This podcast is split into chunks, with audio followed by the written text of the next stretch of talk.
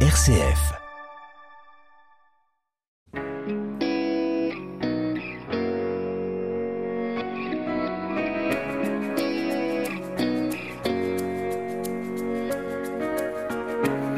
Et bonjour à tous, bienvenue dans ce premier numéro de La Foi en débat. Chaque mardi à midi à 19h15, j'aurai la joie d'accueillir deux prêtres du diocèse pour qu'ils nous éclairent sur notre foi, sur la vie de l'Église, sur des questions qui font l'actualité des chrétiens. Aujourd'hui, je vous propose de nous intéresser à deux sujets. La place du vêtement dans la religion catholique. Alors que le débat sur l'abaya et le camis font rage, nous ferons un pas de côté pour bien comprendre la signification du vêtement qui trouve son origine dans le livre de la Genèse. Souvenez-vous hein, de cette question de Dieu à Adam et Ève, qui vous a dit que vous étiez nus? Et euh, de quoi parle-t-on quand on parle de vêtements religieux? Quelle est sa place dans la société civile? On va en discuter. Et puis on va parler de ce qui anime la foi des jeunes à leur retour des JMJ en mettant cela en perspective avec le synode sur la synodalité qui crée quelques inquiétudes dans l'Église et qui ne semble pas euh, du tout avoir intéressé les jeunes catholiques. On va parler de tout cela avec mes deux invités, le père Bertrand Chevalier et le père Guillaume Meunier. La foi en débat, Raphaël Delacroix sur RCF Anjou. Bonjour, Père Guillaume Meunier. Bonjour. Vous êtes le nouveau curé de Douai-la-Fontaine, à la paroisse Saint-Denis des Falins, comme on dit, et à Martigny-Briand également. Et à Montreuil-Bellay. Et Montreuil-Bellay. Voilà, ça fait beaucoup. Ça, c'est en plus de, de pouvoir, hein, ces prêtres qui tendent. Ben oui. Bonjour Père Bertrand. Bonjour. Père Bertrand Chevalier, recteur du sanctuaire de Béhuard, qui se prépare euh, pour la grande fête du 8 septembre, Notre-Dame. Nous, c'est plus petit que le grand secteur. Moi, je n'ai que 125 habitants sur mon île. Ah ouais, Mais plus de passages, éventuellement. voilà, on va faire le concours de celui qui a le plus de, de paroissiens. Bon, en tout cas, merci à tous les deux euh, d'être là. Alors, la première question que, que je voudrais vous poser, euh, je faisais référence tout à l'heure à cette question de, du vêtement dans la Genèse, parce que c'est vrai que c'est c'est à ce moment-là qu'on apprend tout à coup, euh, on voit euh, Adam hein, qui dit j'ai pris peur parce que je suis nu et je me suis caché. Qui t'a dit que tu étais nu?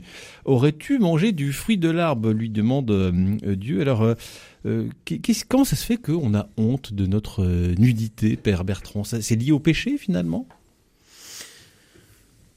Je ne sais pas si c'est lié au péché, c'est que justement la nudité devient, euh, c'est le, le serpent qui, c'est pas, c'est pas la nudité qui est un péché, c'est qu'en fait c'est le serpent qui va leur dire de se cacher. Et en fait, euh, on ne doit pas se cacher devant Dieu, on n'a rien à cacher parce que c'est lui qui, en fait, selon l'image de la Genèse, qui nous a créés et qui les, il y a quelque chose de très grand. Jean-Paul II, Saint Jean-Paul II a parlé justement de la théologie du corps.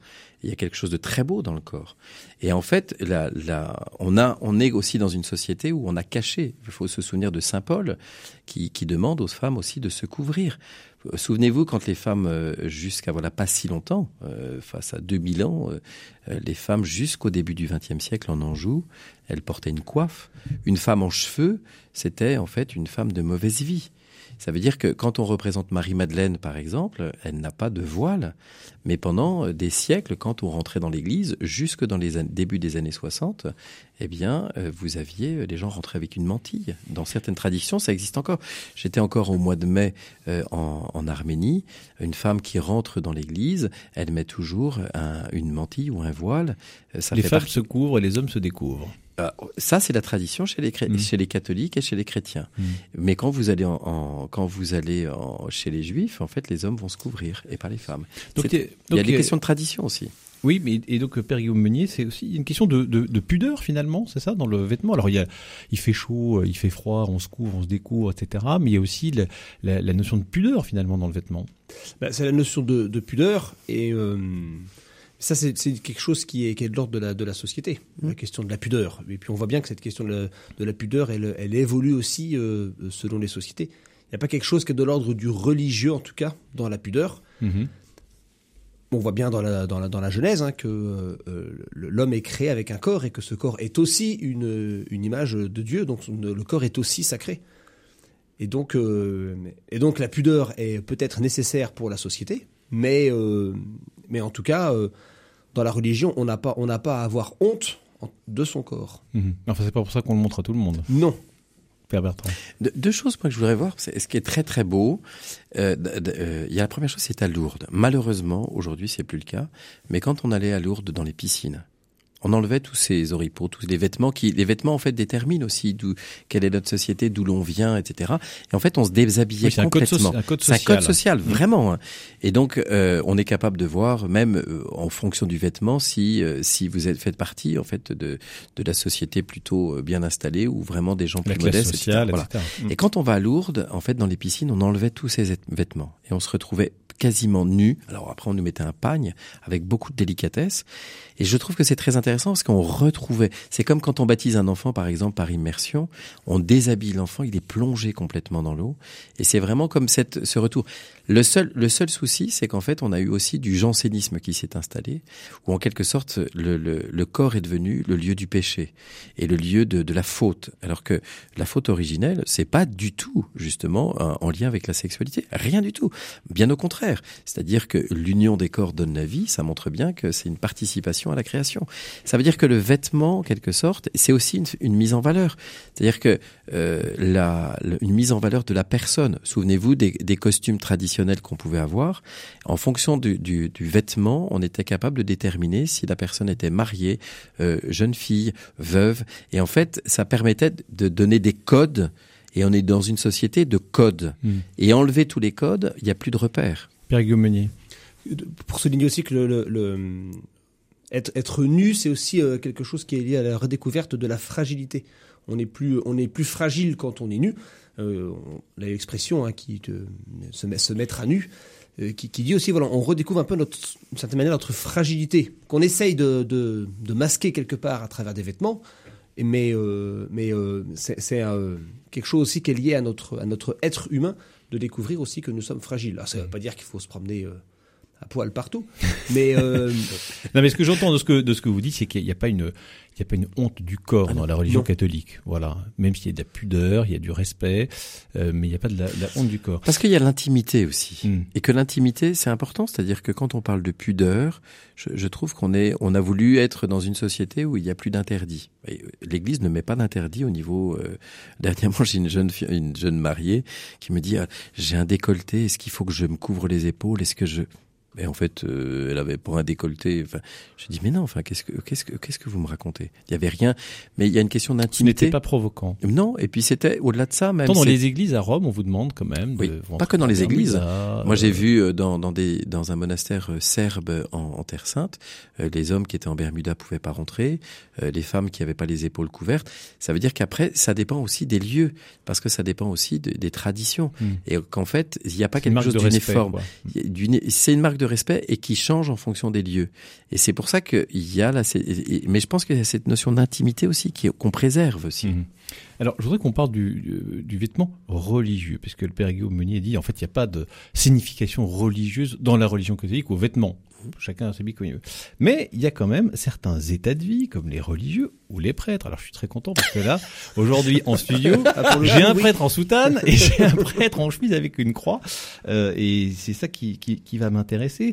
Euh, moi, je voudrais que vous me parliez de votre expérience euh, personnelle et, et de votre choix personnel sur la façon dont vous, en tant que prêtre, donc en tant que euh, ministre ordonné, comme on dit dans la, la, la région catholique, pourquoi vous avez fait ce choix, l'un d'avoir un habit très visible, l'autre un peu moins visible Qui veut commencer? Père Guillaume moi, je veux bien commencer. Père Bertrand, Euh, en soutane donc. Non, mais euh, vous voyez bien, on est capable, on est de la même génération. Personne ne m'a dit, et je pense que Guillaume c'est la même chose, personne ne nous a dit tu t'habilleras comme ça. Il y a une vraie, moi je n'ai jamais connu un prêtre dans ma paroisse quand j'étais enfant, je suis originaire de Bécon, je n'ai jamais connu un prêtre avec un habit religieux. Je me souviens juste d'un vieux jésuite euh, qui avait une soutane qui était verte tellement elle était euh, euh, Usée. usée. Mais euh, c'était tout, c'était pas une, une superbe image que j'avais de l'Église, pas du tout. Je pense que c'est, enfin, il y a vraiment la notion d'un choix personnel et un choix qui est aussi un choix pastoral. Et je ne porte, et quand je vois Guillaume ou n'importe qu'un de mes frères, en aucun cas, en aucun cas, je poserai un jugement. Très bien. C'est magnifique, vous vous jugez pas, mais moi j'ai besoin de comprendre le pourquoi. Alors pourquoi moi j'ai fait ce choix-là votre choix Ouais. Moi, c'est très simple. Quand j'étais en paroisse avant à Alonne, euh, j'étais en col romain. Quand j'ai été ordonné diacre, j'ai choisi de porter le col romain parce que je pense que cette notion de visibilité, on est peu de prêtres, et cette visibilité dans la rue permet alors d'avoir euh, des colibets au même titre que euh, d'avoir des gens qui viennent vous demander un conseil ou quelque chose en disant parce que vous êtes prêtre. Et quand je suis arrivé à B- Béhuard, j'avais dit à l'évêque, pour Pour les grandes fêtes, quand j'étais à Alonne, je mettais ma soutane pour les jours de Pâques, pour, euh, pour Noël, parce que les gens mettent un costard euh, sympa, euh, ils sont dimanche, ils mettent leur nocial, comme on dit à la campagne. C'était une façon un peu de, de solenniser Ouais, le. c'est ça, en- vraiment. vêtements, Et ouais. puis, euh, mais sans, sans aucune ostentation, c'était pour le sujet, ça n'a aucun, ça n'a aucun intérêt. Et puis, quand je suis arrivé à Bévar, j'ai dit à l'évêque, je la mettrai tous les week-ends parce que, en fait, c'est un lieu de pèlerinage, de passage, etc. Et en fait, il faut un lieu d'adhérence, c'est-à-dire un lieu où on peut se rencontrer, même visuellement. Et en fait, je me suis Vous voulez être un aperçu. repère en fait. Tiens, le prêtre, il Ouais, est là. ouais. Voilà. Et- ah, c'est vous le curé. etc. Exactement. Mm. Et en fait, je me suis aperçu que le week-end, j'avais plein de gens qui disaient ah il y a un curé. Alors j'entendais des trucs, tiens il y a un corbeau qui passe ou des trucs de- comme ça. Bon, ça permet toujours une discussion en disant ah parce que vous traitez les gens de noms d'oiseaux, vous. C'est comme ça que vous éduquez vos petits enfants. Ça faisait toujours. Eh ben, ça permet comme ça une rencontre. Il y a une réaction. Ouais. Et en même temps, euh, dans la semaine, ben, je voyais que j'étais beaucoup moins repérable entre guillemets. C'est pour ça qu'on a des clochers pour que ce soit Alors repérable. là, on est en semaine et vous êtes en soutane. Eh ben oui, parce qu'en fait, à Béhuard, ben, il y a plein de gens qui circulent tout le temps, toute l'année. le week-end. Et comme ça, je, et donc j'ai fait le choix. Et j'avais dit à l'évêque, je porterai la soutane. Et l'évêque m'a dit, mais je, j'espère que c'est pas pour une question idéologique. Je dis, je crois que vous me connaissez. Et donc, euh, et donc je- vraiment, il n'y a aucune question idéologique. Vous voyez, je vais dans un lycée, je ne mets pas la soutane pour aller dans le lycée. Non pas parce que j'ai honte, mais parce que c'est pas une nécessité. Je suis en col romain, Mm. mais par contre, à Béhuard, c'est un lieu de passage, de rencontre. Et visuellement, il y a cette visibilité qui est une nécessité. Moi, c'est ce que c'est ce que je pense. J'ai entendu. Père Guillaume Meunier, vous, quel, quel était votre choix par rapport à ça? Moi, j'ai fait le choix de, de- de porter la croix. Voilà. Euh, c'est aussi une, une question extrêmement personnelle. Les prêtres que j'ai connus euh, dans mon enfance, moi, je suis né à Saumur, j'ai grandi à Saumur, et donc les prêtres qui m'ont qui m'ont marqué et qui m'ont peut-être euh, donné envie d'être prêtre aussi, étaient des prêtres, sont toujours des prêtres parce qu'ils existent encore, qui ne qui ne portaient pas de col romain ou de ou de soutane. Et donc j'ai plutôt eu l'habitude moi de, de rencontrer des prêtres comme ça. Quand s'est posé le, le, le choix ou la, ou la question pour moi, euh, j'ai fait le choix de porter la croix parce que je trouvais que c'était un signe qui était à la fois euh, visible et en même temps discret et euh, qui permettait aussi à des gens de, de éventuellement pas se sentir gênés de parler à un prêtre. Et euh, voilà, mais c'était mon, mon choix personnel. Moi, je respecte encore tout à fait ceux qui portent la soutane ou d'autres vêtements. Je collabore euh, avec des prêtres dans les paroisses où j'ai été qui, qui portent euh, les, des, des cols romains. D'ailleurs, pas tous les mêmes types de cols romains euh, ou qui portent la soutane aussi. euh. R- Rien n'est unifié, ce qui est assez intéressant, je trouve aujourd'hui. Alors intéressant peut-être pas pour tout le monde, hein, mais je trouve qu'il y a cette vraie liberté, non pas d'assumer, mais en quelque sorte d'un choix délibéré. Alors- Euh, pour, le détail qu'il l'a pas dit, euh, Guillaume, mais Guillaume, il a son frère qui porte la soutane. Aussi, oui. Et ça veut dire que même dans une même famille, on peut être deux Ah ben prêtres. ça, on sait bien que dans une même famille, on peut faire beaucoup de choses. non, mais ça, montre bien une chose, c'est que vraiment, il y a cette liberté des enfants de Dieu Mm. et cette vérité de soi-même. Il s'agit pas mais de faire. Je- je- je- J'entends bien. Moi, ce qui m'intéresse aussi, c'est de voir quelle est un peu la, voilà, le, co- comment c'est perçu en fait au niveau de la, de la société. Parce que vous dites, moi, j'ai besoin d'être vu, et puis vous, Père Guillaume, en disant, moi, je je veux pas justement, en gros, euh, euh, être tr- trop visible. Pour- pourquoi vous, vous ne voulez pas être trop visible entre guillemets? Parce que vous pensez que ça peut gêner les gens de dire, tiens, c'est un prêtre? Oui, c'est ça. C'est pas la question d'être trop visible, mais c'est la question aussi de pouvoir avoir éventuellement avec des gens qui, euh, avec qui on discute comme ça, euh, qui soient, qu'on ne soit pas tout de suite, pour moi, hein, de ne pas être tout de suite repérable comme prêtre, pour qu'il y ait une discussion qui, euh, j'avais toujours peur que en- en- quand les gens voient un un prêtre, les gens disent ah bah faut, puisque c'est un curé, faut parler de choses de curé, en gros. Et, et donc je m'étais dit bah pour éviter ça, je vais, je vais porter un signe qui sera quand même significatif, mais peut-être euh, un peu plus discret. Il y a, euh, et on, on aurait beaucoup de choses à dire sur le sujet, mais on, on terminera là-dessus. Il y a une question aussi sur le, sur la- le vêtement religieux, c'est celui que l'on met pour la liturgie. Ça, c'est encore euh, autre chose, parce que là, on parle de la façon dont vous êtes habillé euh, tous les jours. Il y a un sens très particulier à ce qui est un vêtement liturgique. Moi, je veux quand même revenir sur, le- sur la question du vêtement. C'est aussi de- lors de la consécration. C'est-à-dire qu'à un moment donné, effectivement, on n'est pas complètement, complètement, on est comme les autres humainement, etc. Mais on a fait un choix. Vous êtes Et mis à part. C'est pas qu'on est mis à part, c'est que j'ai fait un choix et, et à un moment donné d'une vie un peu particulière. Et c'est pour ça que ça, ça provoque des réactions. Alors pour le vêtement, après pour le vêtement liturgique, le vêtement liturgique, il a toute une histoire. Il a euh, une histoire qui est pas simplement chrétienne, il est même, euh, il, il est un habit plus ancien encore, avec, c'est-à-dire que quand on se prépare à, à, à- à- faire le lien entre le ciel et la terre, il y a vraiment une préparation. C'est-à-dire que euh, quand vous allez par exemple en Orient, les orientaux, je, je connais bien l'Arménie et d'autres pays, les prêtres se préparent comme à un combat. on va dire qu'est-ce que c'est que ça? C'est-à-dire le combat entre le bien et le mal. Et donc ils vont mettre le baudrier de la foi. Bon, ils vont mettre voilà. C'est beaucoup de symboles en beaucoup fait. de hein. symboles, c'est-à-dire que le cordon c'est le baudrier de la foi. Ils vont mettre des manchons comme s'ils mettaient une armure. Ils vont mettre un col raide derrière le, le dos parce que le démon attaque toujours par derrière. Ils vont mettre ce qu'on appelle la micte euh, que les catholiques aussi on peut tout à fait porter, qui est le casque de la foi. Ça veut dire en quelque sorte on va rentrer, on va se préparer parce qu'il y a une forme de lutte. Le bien n'est pas naturel en quelque sorte, et on a la capacité aussi de faire le mal. Et comment est-ce qu'on va rentrer dans un vrai combat? Un mot là-dessus, Père Guillaume Meunier, sur ce vêtement liturgique? Ben, sur le fait que dans, dans le dans le rite euh, préconciliaire, il y avait des, des prières qui étaient dites euh, pour chaque vêtement que le prêtre mettait, et, et donc il y avait aussi ce, ce côté préparation et, et aussi une, une spiritualisation des différents vêtements que le prêtre mettait, et aussi euh, de donner un sens aux vêtements qu'on fait. C'est pas juste de la décoration, c'est pas juste quelque chose qu'on enfile comme ça. Ça, ça a aussi C'est un vraiment sens se, pour se préparer à un moment très très important Exactement. qui est différent, où on sort un petit peu de, de l'ordinaire et on se prépare. Exactement, parce que euh, euh, nous prêtres, on n'est pas les mêmes quand on est revêtu des vêtements sacerdotaux que quand on est revêtu qui d'une soutane ou, ou qui d'une croix. Il y a vraiment quelque chose qui est de l'ordre de, de la différence, et cette différence, elle est marquée en liturgie par le signe visible que porte le prêtre. Un dernier mot là-dessus. Par exemple, c'est très simple. L'aube, c'est le vêtement du baptisé, c'est-à-dire que le prêtre est un baptisé parmi les baptisés. Ensuite, il a l'étole. L'étole, c'est le symbole de l'autorité, comme l'étole du maire. Et par-dessus, un vêtement qui va le couvrir, un manteau, qui est la, cha- la chasuble, qui est le vêtement de la charité. C'est-à-dire qu'avant d'avoir l'autorité, on doit mettre l'amour en toute chose. C'est pour ça que symboliquement, on se laisse envelopper par le Christ. Mais en tant que baptisé, appelé à pouvoir conduire une communauté pour les emmener vers la charité. Allez, restez avec nous, on marque une courte pause, on parle dans un instant du rapport des jeunes avec la foi. La foi en débat, Raphaël Delacroix sur RCF Anjou.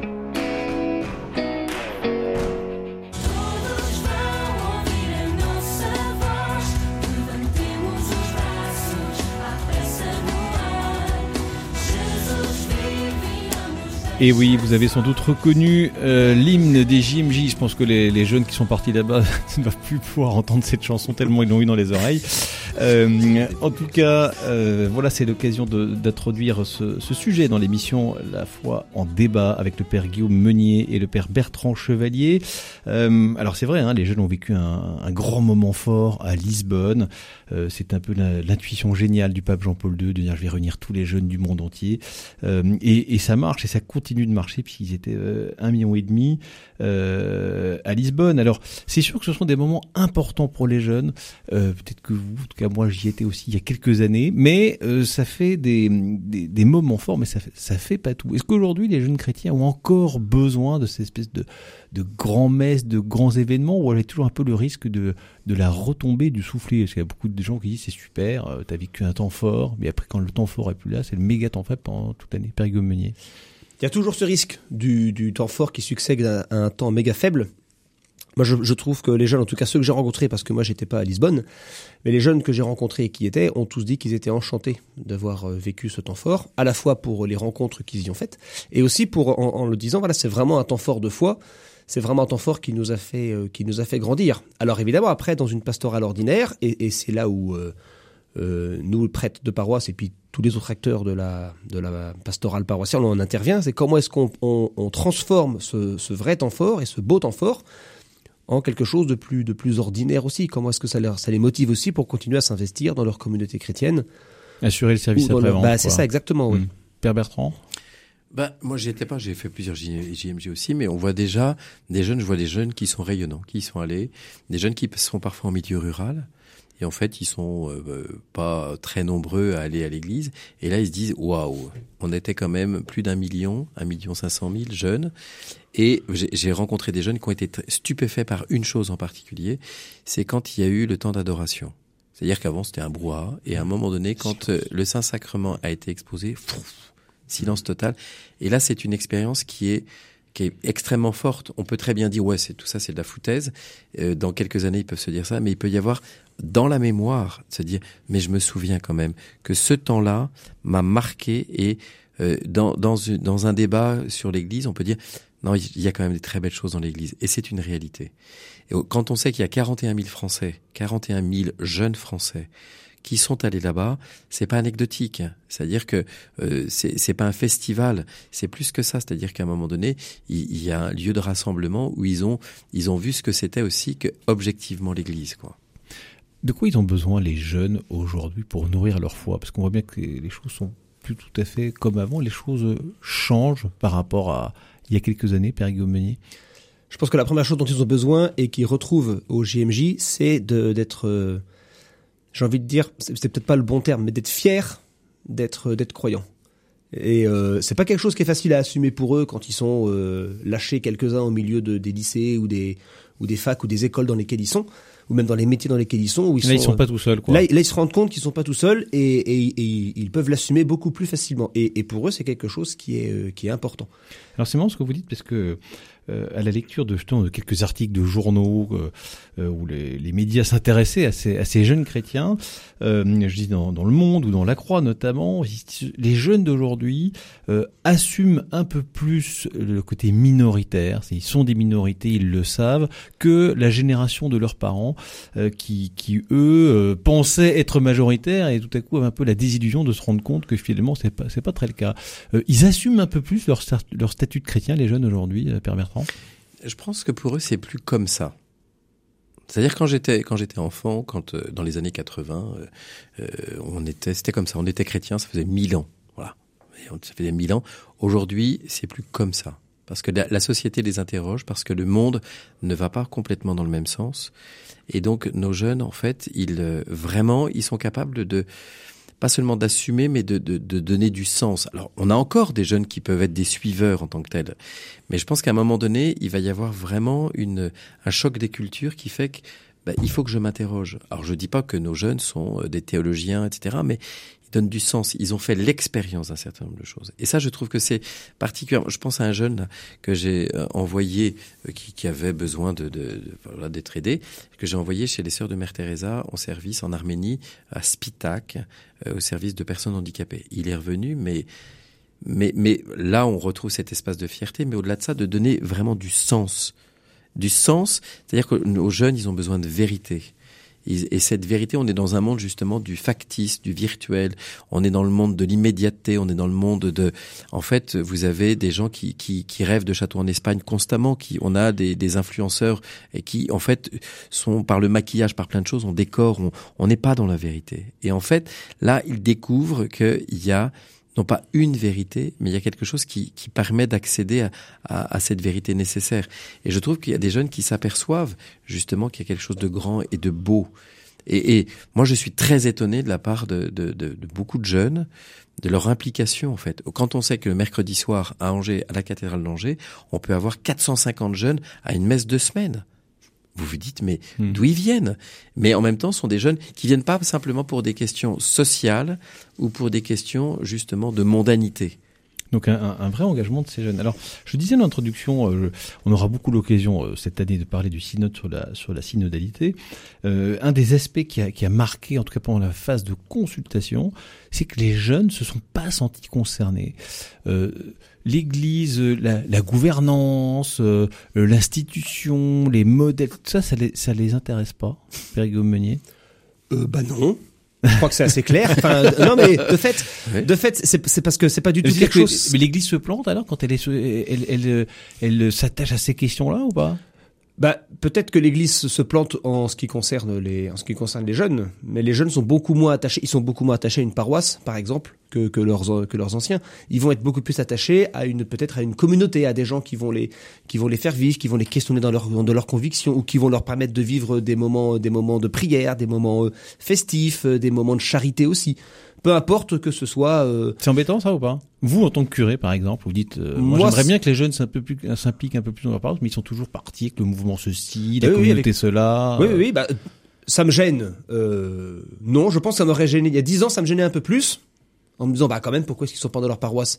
Et puis ensuite, euh, je me dis, bah, euh, C'est le- leur vie qui est comme ça. Et en même temps, c'est aussi quelque chose qui permet de, de nourrir leur foi. Ils ont une foi qui est énormément en, en- en questionnement, et donc il faut qu'ils trouvent un, un lieu de rattachement où ils puissent à la fois euh, vivre joyeusement leur, leur foi, et aussi un, un- quelque chose qui est de l'ordre d'un temps fort spirituel, et aussi pouvoir creuser, questionner leur foi.